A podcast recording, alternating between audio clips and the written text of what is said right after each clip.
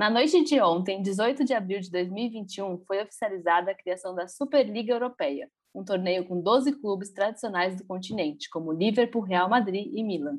A competição gerou um misto de sentimentos em torcedores, ícones do futebol europeu e em atletas ao redor do mundo. Mesmo com a promessa de ampliar a competitividade em um único torneio, sabemos que a história é outra e que novamente os ricos estão se apropriando de um esporte criado e consumido pela classe trabalhadora.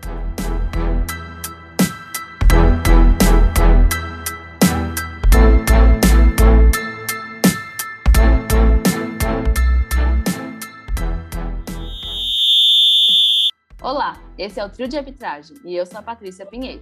Eu sou o Lucas Alves. E eu sou o Luiz Guilherme Pereira. Esse é o nosso episódio de prorrogação, na verdade, né? Porque geralmente a gente tem a, a todas as sextas-feiras os nossos episódios novos, mas não tinha como a gente não trazer. Acho que esse tema que pipocou aí nas redes sociais na, na noite de domingo, a gente tava cada um fazendo uma coisa diferente, é, conversando. Eu tava indo jogar videogame com, com o Gui, e aí ele mandou a notícia, a gente mandou no grupo, já decidiu fazer o, o, programa, porque a criação da Superliga já é um assunto que vem sendo discutido há um bom tempo, né? Na verdade, se a gente pegar, tem notícias de 20 anos atrás que já falavam sobre a possibilidade de uma Superliga entre os grandes da Europa, mas nunca que a gente imaginou que fosse chegar dessa forma, né? Pensando que clubes podem sair de suas ligas, podem, os jogadores podem não jogar é, competições com as suas seleções, e essa briga entre FIFA, UEFA e esses 12 clubes que tão, são os fundadores né, da competição.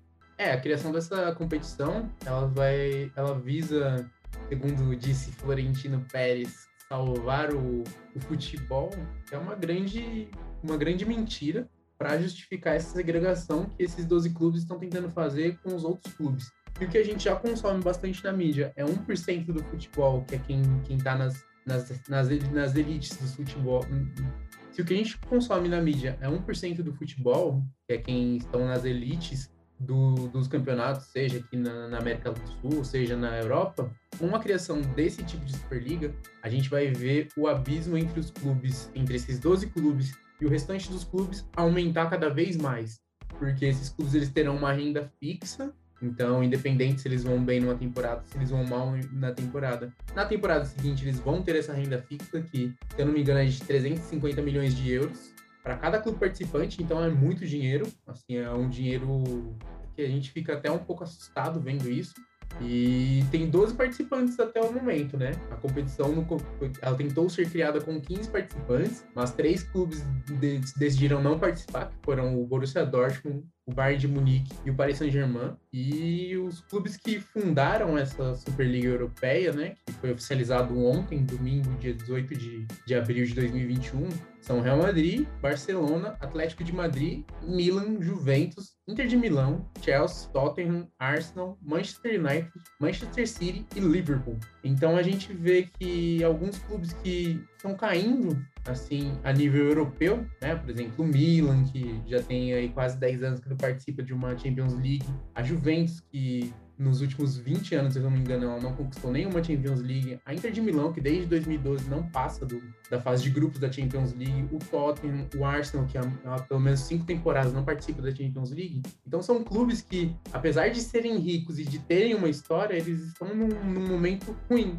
Eu acho que isso acaba justificando um pouco mais para esses clubes a criação dessa Superliga, mas a gente vê que só pelo termômetro das redes sociais mesmo, a reação das torcidas desses clubes foi muito negativa, muito negativa. E eu não esperava menos da torcida, né? Afinal, isso é, é como eu disse no, no, agora na minha fala, que é a segregação do futebol. Então, eles estão querendo ficar cada vez mais isolados da, dos, do, dos clubes que não são tão ricos e estão querendo basicamente tomar um esporte que foi feito pelo povo, foi criado pelo povo, pela classe trabalhadora, a elite está querendo tomar para ela para criar esses jogos. Mas eu acho que eles não pensam muito na na qualidade do torneio, porque o legal de ver, por exemplo, um Manchester United contra Barcelona é que isso não acontece toda temporada. Isso é algo esporádico, é algo que você para, pensa e fala, puta, vai ter Manchester e Barcelona, não posso perder isso. Algo que é difícil de eu ver, vai ser um puto de um jogaço. E assim, sinceramente, se isso acontece todo ano, virar algo trivial e a gente vai perdendo cada vez mais o interesse. Uma entrevista recente que,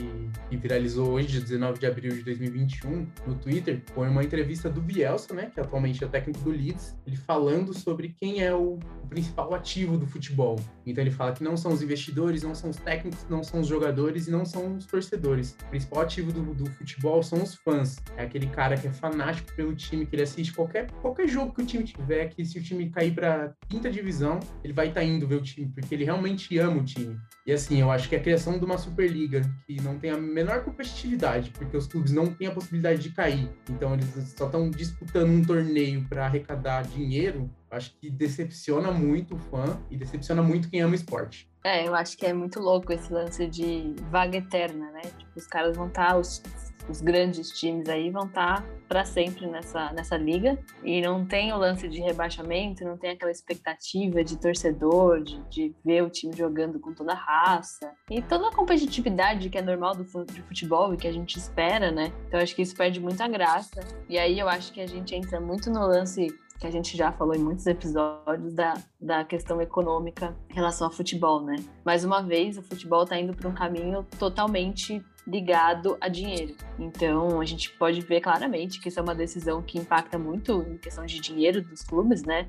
Até pra gente ver quem os clubes que estão, quais os clubes que estão nessa, os 12 clubes da liga, que são os clubes ricos.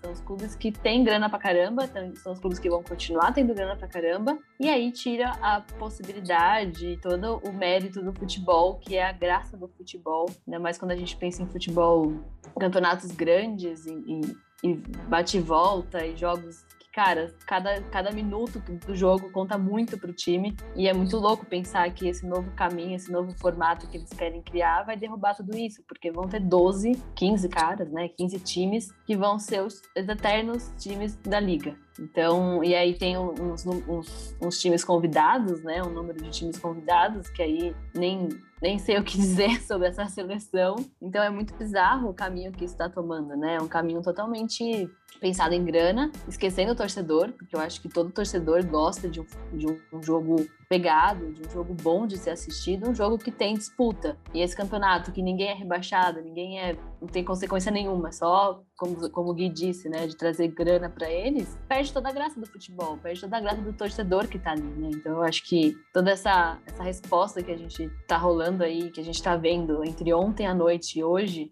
assim, questão de 24 horas, é uma resposta muito clara de como o futebol está se perdendo, né? Está se distanciando do seu público, de quem, quem realmente consome. Esse é mais um capítulo da elitização do futebol, né? Que a gente via nos últimos anos muitos clubes conhecidos sendo vendidos para investidores chineses, é, árabes e conseguindo muito dinheiro. Não só isso, também a gente tem o caso do Red Bull, né? Que se apropria de um, de um clube, coloca o nome da marca, dá muito dinheiro, dá muito certo. Mas, por exemplo, aqui no Brasil a gente tem o Bragantino, que para muitos perdeu a característica de Bragantino. Tem o Leipzig, que não é reconhecido por muitos alemães como um clube, eles falam que é uma máquina, uma fábrica, uma empresa, na verdade. Então, já teve tudo isso nos anos anteriores e agora a gente vem com mais esse episódio, né? Um campeonato onde a gente sabe que, por exemplo, o Manchester United, que é um time que estava lutando por uma Europa League, não vai ter, assim, futebol para pegar um Barcelona, que briga pela Champions, um Real Madrid que se classificou para a próxima fase da atual edição, que a gente nem sabe se vai acontecer, né? Então a gente sabe que, assim, a final vai ser sempre para aqueles times que já estavam ali no topo, que já eram fortes e que vão continuar continuar dessa forma e os outros clubes vão só ir lucrando com isso, né? Caso do Milan, do Manchester, da própria Inter de Milão, que também não estava indo muito longe quando participava de uma Champions League. Então,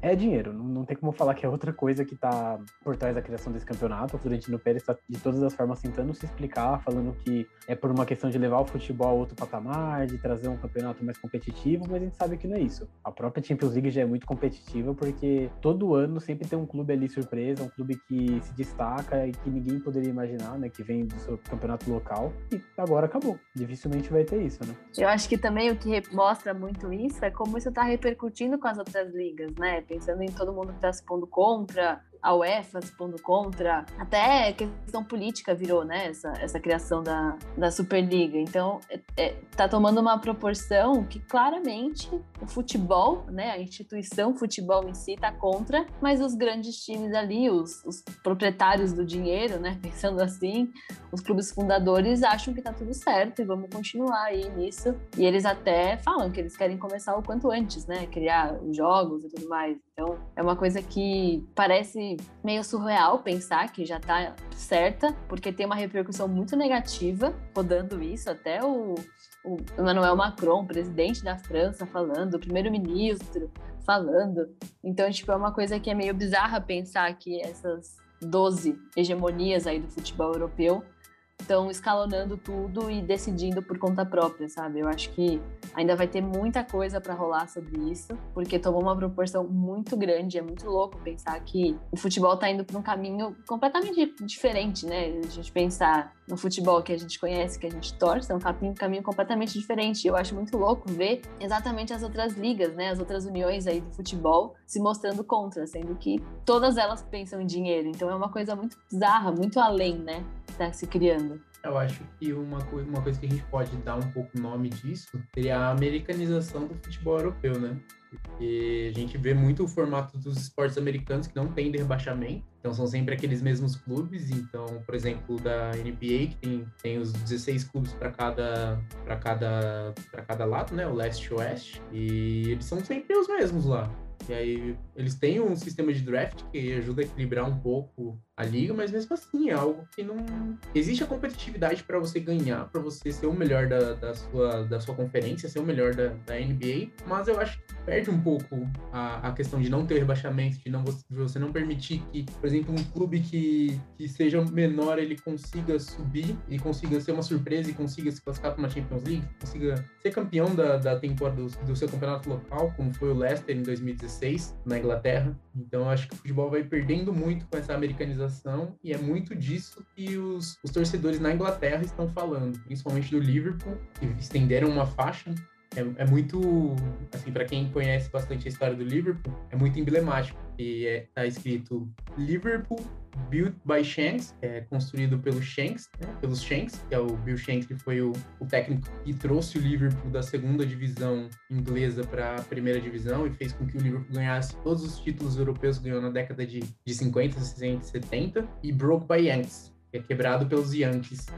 Vem muito dessa história de americanização do futebol. Eu acho que é importante também a gente ver que pessoas grandes no futebol estão se posicionando. A gente vê o posicionamento do Podolski, que é muito, muito contundente. O do Ander Herrera também é muito contundente. O do Ozil também é muito importante o posicionamento dele. Ele até tem uma fala um pouco do que acontece, do que eu acabei trazendo um pouco, que é o prazer dos grandes jogos, é que eles acontecem apenas uma ou duas vezes por ano, não todas as semanas. E a gente também vê que isso acaba refletindo na, na construção dos clubes, porque há rumores na Inglaterra de que o Klopp ameaça se demitir do Liverpool por ser contra a criação da Superliga, e também há rumores de que além dos resultados ruins, o posicionamento contrário à criação da Superliga foi um dos fatores determinantes no, na demissão do José Mourinho, ex-técnico do Tottenham.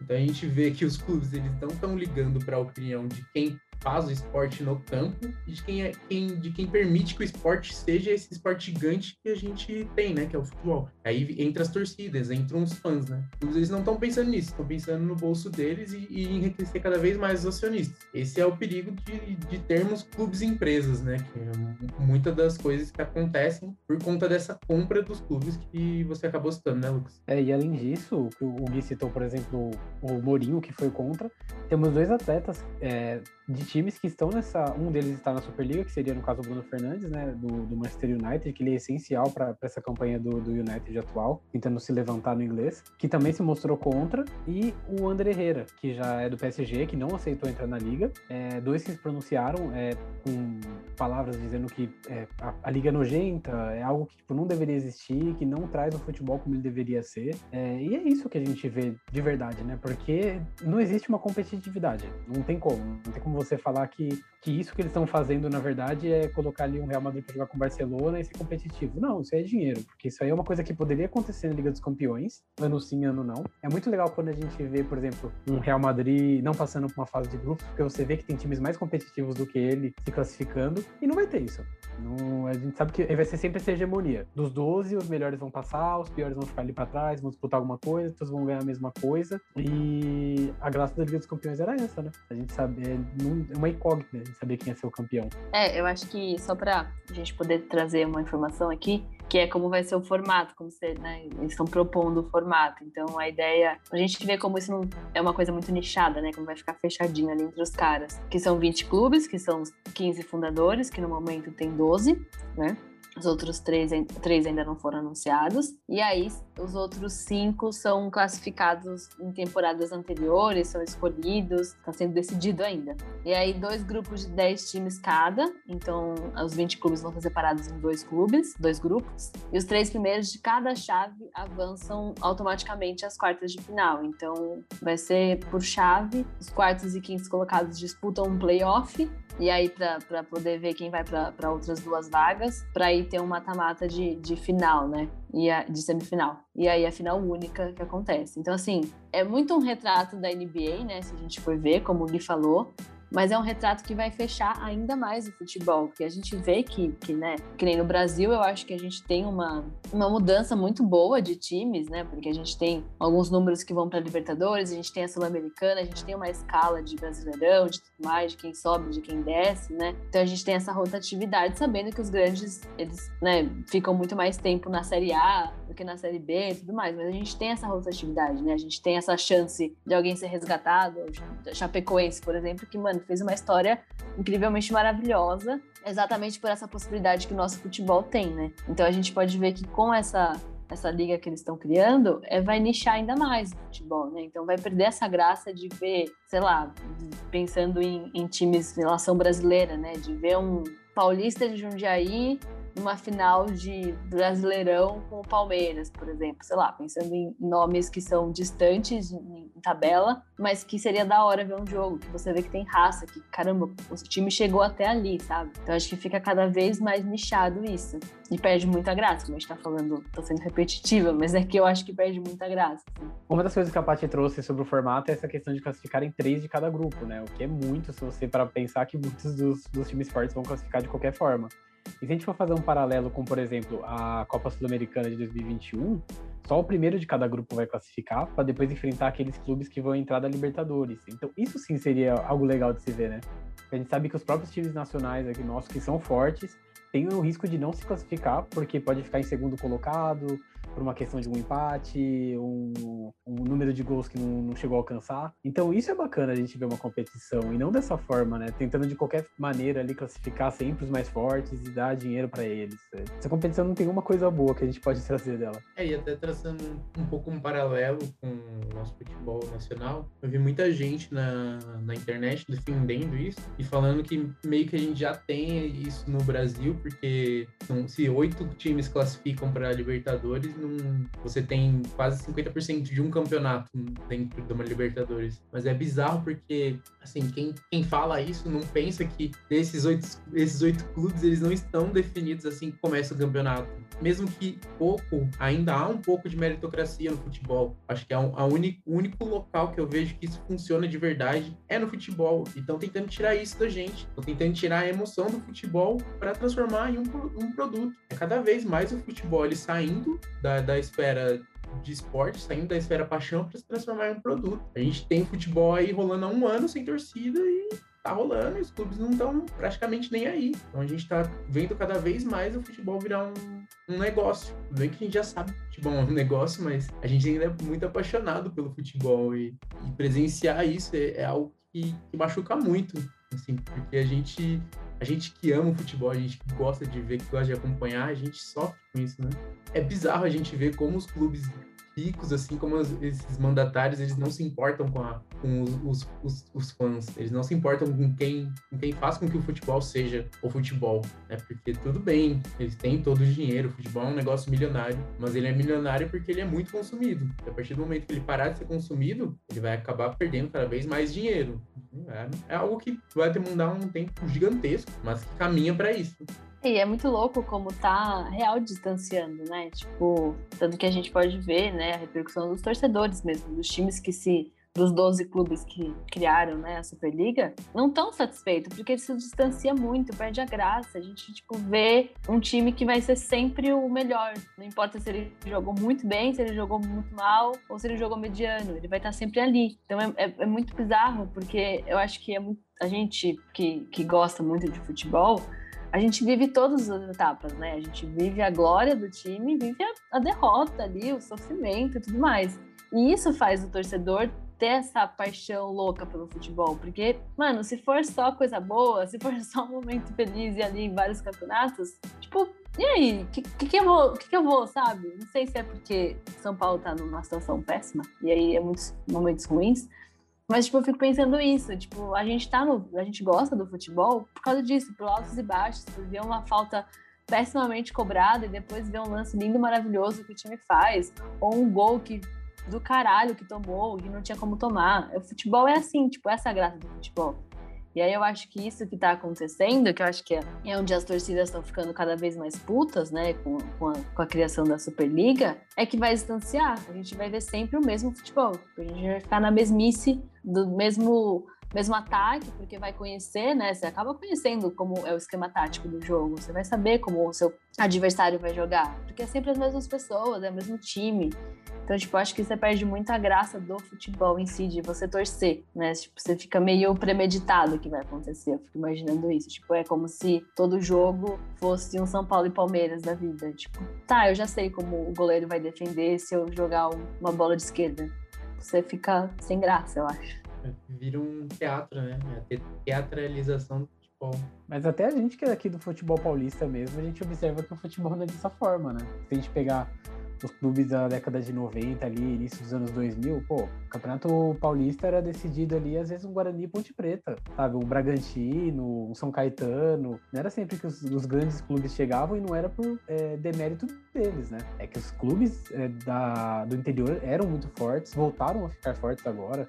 É, a gente pode pegar as finais ali de 2010, 2011, que sempre tinha um São Bento, um, sempre um time assim que ninguém poderia imaginar. E essa que é a graça, né? Pô, seria muito chato se todo ano a semifinal do Campeonato Paulista fosse Corinthians, é, Palmeiras, Santos e São Paulo. E às vezes é, mas muitas das vezes não. Então, isso acontece também no Campeonato Inglês, acontece no italiano, no francês, mas tirar isso de uma é, Liga dos Campeões, pô, é muito chato. É muito chato de verdade. Você tirar toda aquela graça de de ter uma surpresa, de ter um clube novo, um clube que joga diferente, que merece o título, ou que pelo menos chegue na final jogando bonito, e dar isso para outros que estão é, ali pelo nome. É, nesse movimento, se a gente já tivesse Superliga, por exemplo, criada há três temporadas, a gente não teria visto o, aquele Ajax que chegou na semifinal, chegou derrotando a Juventus, derrotou o Real Madrid, então a gente não teria esse Ajax que quase derrotou o Tottenham, é, é, bizarro que a gente acaba perdendo tanta história de futebol, e futebol é muita história, né? É a mesma história, só que cada localzinho tem a sua história particular. E quando essas histórias se juntam, eles criam um evento tão grandioso como é uma Liga dos Campeões, uma Libertadores, e a gente vê essa restrição da, da história de, desses clubes para um único local e sempre os mesmos, é algo que, como a gente já reforçou aqui, a gente tá ficando um pouco repetitivo, mas é o que acontece, né? Que perde a graça. Fica chato de ver. Vira um produto, né? E a gente que gosta de futebol, a gente que consome, a gente não quer que vire um produto, a gente quer que ele continue sendo esse, esse esporte que apaixona, que deixa a gente nervoso, que faz a gente xingar, que deixa a gente triste quando perde, mas que deixa a gente extremamente feliz quando é campeão. E isso basicamente não vai ter, né? O futebol ele já é um produto em várias outras partes, né? Você assistir um jogo no estádio é um produto porque você não gasta. Nós três aqui, por exemplo, que temos um custo pouco maior com os estádios modernos e tudo mais, você acaba por gastar ali pelo menos seus 100 reais, 150 reais, dependendo do jogo que você for assistir. Você tem custo de camisa, você tem sócio torcedor, porque não dá para você comprar logo de cara o ingresso, como era antigamente, que você ia na porta do estádio comprar. Então, assim, a única graça que tinha da gente, acho que era o jogo em si. os campeonatos e tudo mais. E até isso tá ameaçado agora, porque se uma liga dessa for aprovada e de forma comum e não tem nenhuma restrição para esses clubes, o que diz que isso não pode chegar no Brasil, que não pode ter um novo formato de Libertadores, que a gente não pode ir passando, inclusive Libertadores que tem uma história muito bonita, não só pelos jogos, mas também pelo torneio, da forma como foi criado, e tipo, isso ser jogado por conta de dinheiro de clubes que querem cada vez mais lucrar em cima do torcedor e em cima do esporte, né? E é bizarro a gente ver que alguns exemplos a própria Libertadores já trouxe da Liga dos Campeões. Então, seja a final em jogo único, em campo neutro, ou então a questão do, do, do gol fora. E são alguns exemplos que a Libertadores vem trazendo que, querendo ou não, mexe com, com, com, o produto final, mas que legal, fica, fica ainda continua sendo agradável de, de se ver, continua sendo. Você, como torcedor, você ainda sente a mesma, a mesma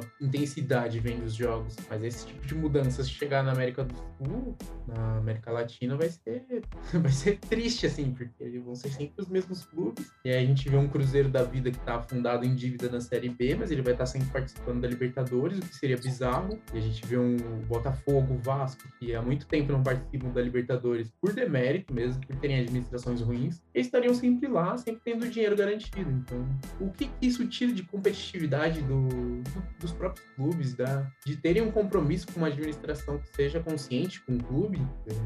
É, é um, momento muito triste no futebol isso. É uma segregação, né? Uma segregação muito forte. Então, falando até de segregação, é um impacto grande que a gente tem que vai segregar isso além do, do futebol europeu, né? Que a gente pode ver impacto nas seleções de Copa do Mundo, em times que vão ser desfalcados aí, pensando em punição de jogadores. É, o presidente da UEFA, o Seferin, ele anunciou em uma coletiva de imprensa que todos os jogadores que participarem da Superliga, eles estarão impedidos de jogar na Eurocopa que, que será disputada agora esse ano de 2021, que é em frente ao ano de 2020, por conta da pandemia, e na Copa do Mundo de 2022. Então isso impacta diretamente na escalação das seleções. Então, para a gente ter um exemplo aqui, só o Brasil, então o Brasil ele perderia o Alisson, o Renan Lodge, o Alex Telly, o Fred, o Casemiro, o Vinícius Júnior, o Gabriel Jesus, o Fabinho e o Firmino, que são e o Ederson. São carta marcada assim na seleção do Tite, que estão sempre lá, assim, pegando só o exemplo do Brasil.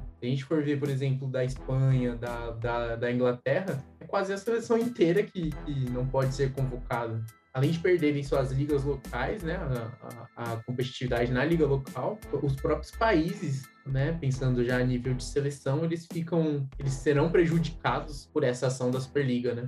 A própria Argentina e Portugal, né, que poderiam jogar a Copa do Mundo sem Messi e Cristiano Ronaldo. Talvez a última Copa do Mundo de ambos e eles poderiam não participar por conta dessa punição. É importante também a gente, destacar que o sindicato dos jogadores na, na Europa, né, o FIFPro, também se posicionaram contrários à competição e esses se mostraram muito preocupados, né, com o impacto no, no próprio jogador, né, na carreira do jogador, porque o, o que o, o, o, jogador ele pode fazer se o clube ele, ele decide se participar dessas dessa superliga, né? Então os jogadores, apesar deles terem voz, eles também dependem do clube para ganhar o seu dinheiro é o sustento deles, né? O esporte é o trabalho deles. E é, é isso que o sindicato ele, ele defende. É, eu até entendo o lado do sindicato, né, de se posicionar ao lado do jogador, é para isso que o sindicato existe, né? Então não faria muito sentido ele não se posicionar do lado do jogador. Mas eu acho importante que o sindicato ele se posicione contrário à criação da Superliga. Eu acho que o sindicato ele também enxerga que a criação da Superliga ela diminui muito as oportunidades que outros jogadores podem vir a ter no futuro. Porque se o dinheiro ele fica restrito em, em sei lá, 15, 20 clubes, são esses 15, 20 clubes que vão ser rentáveis para a minha carreira, porque a, minha, a carreira do jogador é curta. Então ele precisa fazer um dinheiro durante a, a, o, durante a sua carreira, durante o seu auge, para depois conseguir se aposentar e fazer qualquer outra coisa, porque muitos não, não conseguem ter uma segunda renda, né? Então eu entendo lá do sindicato, eu acho que é importante o, o, sindicato ele se posicionar nesse assunto e eu também entendo muito como isso é prejudicial para os, os jogadores atuais e os futuros jogadores. É, eu acho que esse lance do, da criação da Superliga e do impacto dos jogadores, pensando em, em, em consequências que isso pode trazer para eles, é muito bizarro, né? Porque tem jogadores que a gente sabe que sempre são escalados para seleções, um exemplo é o Jordi Alba, que está sempre nos jogos, né, da, da seleção espanhola e ele pode ser punido, ele pode não jogar mais e ser banido do, da seleção por conta da criação da Superliga. E eu fico imaginando na cabeça desses caras, tipo, tudo bem que eles são idade de rico já, mas como é que fica a cabeça dele pensando, colocando numa balança, né? Tipo, tá bom, eu vou pedir demissão pro meu time, para poder talvez ser escalado pela seleção ou eu aceito a consequência e acabou minha carreira na seleção? Tipo, é uma coisa muito bizarra de ser puxada, né? Meio louco isso. E pensando no, no, no, no impacto disso com o futebol de forma geral, eu acho muito, muito errada a criação dessa Superliga. Eu acho que a gente vai segmentar o futebol de uma maneira bizarra e a gente vai distanciar ainda mais o futebol que é o futebol que a gente conhece, que transforma, que traz sonhos e né, a galera vibra e, e gosta de assistir. Porque eu sou uma pessoa que, assim, o meu time pode não estar tá numa final da Libertadores, mas se é uma puta final da Libertadores, eu vou assistir, porque o futebol é isso, né? Tipo, a gente tá ali pra ver o futebol em si. O Miranda, jogador de São Paulo, se posicionou de uma maneira muito boa aqui, que eu vou até dar uma pincelada. que ele fala que a evolução do futebol não virá de uma segmentação feita pelos mais poderosos. E é isso que está acontecendo na Superliga, né? Quando a gente pensa nessa, nesse filtro que eles estão fazendo, é uma segmentação para os grandes clubes continuarem sempre sendo os grandes clubes. É, uma das primeiras opiniões de jogadores que eu, que eu vi na noite de ontem foi do ex-lateral do Manchester, né, o, o, Gary Neville, do Manchester United, no qual ele falou que achava nojenta a criação desse, dessa competição, já que é um, um clube ele formado por trabalhadores e que agora é, vendido para a elite, né? Então eu acho que nada mais certo do que ele disse ali, porque realmente esse campeonato é para elite, tanto dos para que jogam pra, quanto para aqueles que vão assistir, porque os trabalhadores, as pessoas comuns como nós, vão querer ver o futebol independente do campeonato, mas não dessa forma, né? Vendo ele ser vendido como. É, nosso, os clubes para o qual torcemos sendo vendido como. Assim, moeda de troca. Não existe mais aquele amor pela camisa. Agora é pegar esse símbolo e ganhar milhões em cima dele. O próprio Florentino Pérez falou que caso os, os jogadores desses clubes fossem banidos, ele criaria uma própria Copa do Mundo. E a gente não duvida que isso possa acontecer. Não vai ser a Copa do Mundo como a gente está acostumado a ver desde que a gente era pequeno, há anos já que acontece. Mas assim, esses times têm o dinheiro para isso. Porque o dinheiro sempre vai falar mais alto. Se eles quiserem, eles criam a Super Copa do Mundo e pronto, entendeu? Mas vão perder dinheiro. Eu vi, existem boatos de que, por exemplo, os jogos de videogame queriam tirar algum desses clubes. O FIFA é um deles, né? Que ia tirar os clubes que vão participar da Superliga. Mas, por exemplo, a Konami, dona da, do Pro Evolution Soccer, pode vir ali e renegociar um pacote, ali, um, um valor X os não vão deixar de perder dinheiro com isso, sabe? Então eles estão um pouco ligando, eles estão querendo ganhar mais, sabendo que vão perder um pouquinho ali, mas ganhar muito mais na frente. Então eu concordo com vocês dois, concordo com muitas das outras visões de que esse campeonato não deveria nem ser cogitado acontecer. Só pra gente encerrar, é, trazer aspas de um jogador inglês, o Patrick Bamford, que joga no Leeds ele, o Leeds jogou contra o Liverpool hoje, fez manifestações contrárias ao, à criação da Superliga, né, a equipe do Leeds. E após o jogo, que acabou em empate de 1 a 1 ele fez a seguinte citação: Para mim, pelo que vi no Twitter e nos noticiários nas últimas horas, os torcedores não estão felizes. E pelo que sei, o futebol é feito para os torcedores. Então seria importante que tudo ficasse do mesmo jeito. Ou seja, né, basicamente, se quem consome o seu produto não está feliz. Então, para que, que eu vou fazer uma mudança que só vai gerar insatisfação e, e gerar protestos negativos da, do meu consumidor, né? Até pensando no negócio mesmo, é algo muito burro isso que está sendo criado. Né? É, eu acho que mais uma vez a gente termina um episódio falando para deixar o futebol como o futebol é, né? Que acho que é uma coisa que a gente tem batido na tecla aí em alguns episódios, que o futebol é para o público, o futebol é para as pessoas, o futebol é para, futebol é democrático, né? A gente sabe disso, a gente bate muito nessa tecla. Eu acho que essa, esse caminho que a gente está tomando, a gente está indo totalmente contra isso. Então, um, um, período triste aí pro futebol pra gente acompanhar, pra saber como vai ser, mas fica esse, esse momento pra gente lembrar na história aí de que segregamos o futebol mais uma vez. Esse episódio realmente é uma prorrogação, né? Era um assunto que a gente precisava trazer. Não tinha como a gente esperar mais uma semana ou gravar só para sair na sexta-feira, porque até lá, por exemplo, a liga pode não acontecer. Então a gente tinha que trazer a nossa opinião atual sobre o assunto. Se houver alguma mudança, alguma coisa, a gente tenta colocar nas nossas redes sociais, a gente traz nos stories, mas foi muito importante a gente falar disso enquanto o assunto ainda era fresco e a gente tinha as primeiras informações da liga. Exato, é importante também a gente falar que não, não será sempre que teremos uma prorrogação, né? É algo esporádico, só quando o assunto pipoca na, na mídia que merece o nosso, a nossa atenção, né? E, e também é importante a gente falar para você, se você ainda não está seguindo a gente na, nas redes sociais, para você seguir, né? Então, Instagram, Twitter e Facebook, arroba Trio de Arbitragem. E no YouTube, ou Google Podcasts, ou no Spotify, Trio de Arbitragem, a gente vai estar lá, todos os episódios na íntegra. Só seguir a gente lá que você vai ficar por dentro de tudo que acontece no trio. Obrigado, gente.